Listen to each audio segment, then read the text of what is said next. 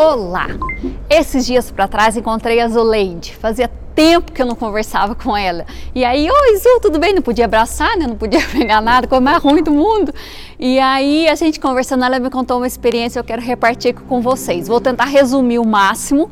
E Zu, se eu contar alguma coisa meio equivocada, assim, que eu meio que não lembro direitinho, não fica brava, não. Mas todo mundo vai entender.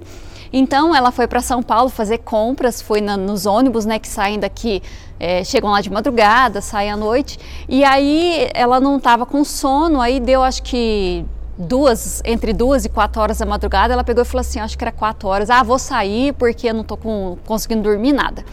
Saiu com uma bolsinha que estava com um batom, que ela gostou muito daquele batom, e o celular dela.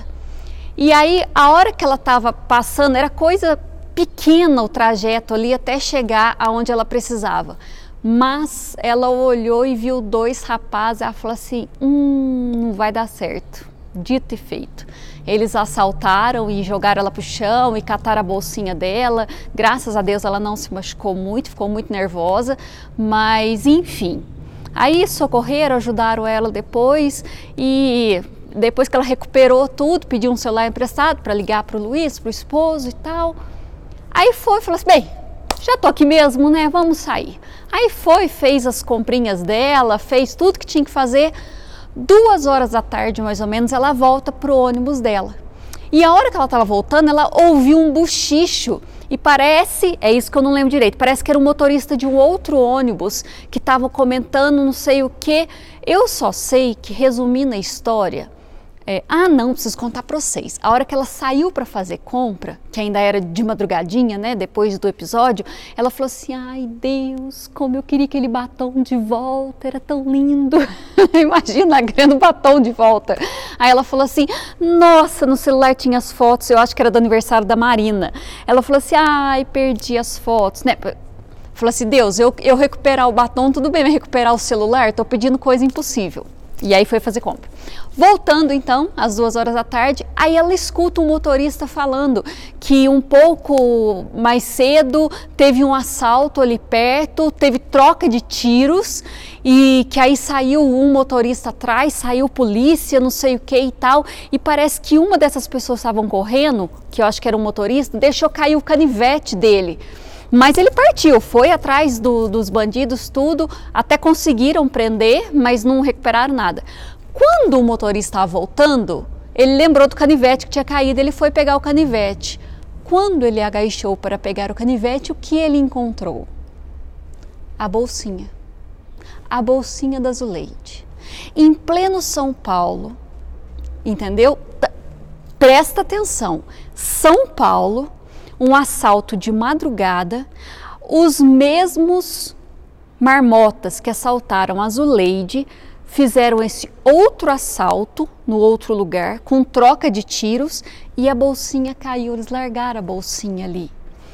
Aí pega a Zuleide e chama a Zuleide para pegar a bolsinha. A Zuleide falou assim: ah, meu batom! E olhou, abriu o bolsinho, o batom estava lá. Mas não se surpreenda, porque o celular também estava. Gente, ela recuperou a bolsa, a bolsinha, o batom e o celular. O que eu quero falar com vocês?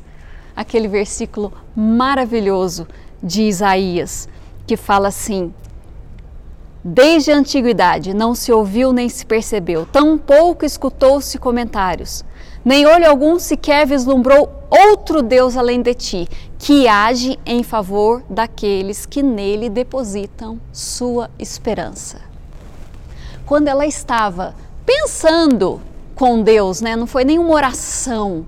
Ela estava pensando, ai Deus, queria tanto minha bolsinha de volta, meu batom, quiçá meu celular. Deus já estava trabalhando, Deus já estava no movimento ali, só aguardando que algumas coisas acontecessem para que essa bolsinha fosse recuperada. Então, não é porque você não está vendo, não é porque você não está ouvindo o burburinho, não é porque você não está ali pegando alguma coisa real que Deus não está trabalhando em seu favor, a seu favor, que Deus já não está movimentando, né, como um irmão diz conhecido nosso, o movimento de Deus.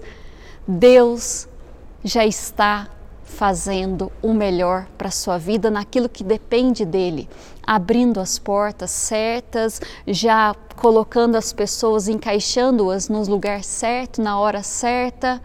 Apenas deposite a sua esperança nesse Deus que é maior do que todas as coisas, que pode todas as coisas, e espere crendo que na hora certa, no momento certo, ele te surpreenderá. A frase que eu mais amo. Ele sempre me surpreende e ele vai te surpreender, assim como surpreendeu o azul. Então, fique firme, crendo que lá na frente, mesmo que você não tenha pista nenhuma dele, ele já está trabalhando a seu favor.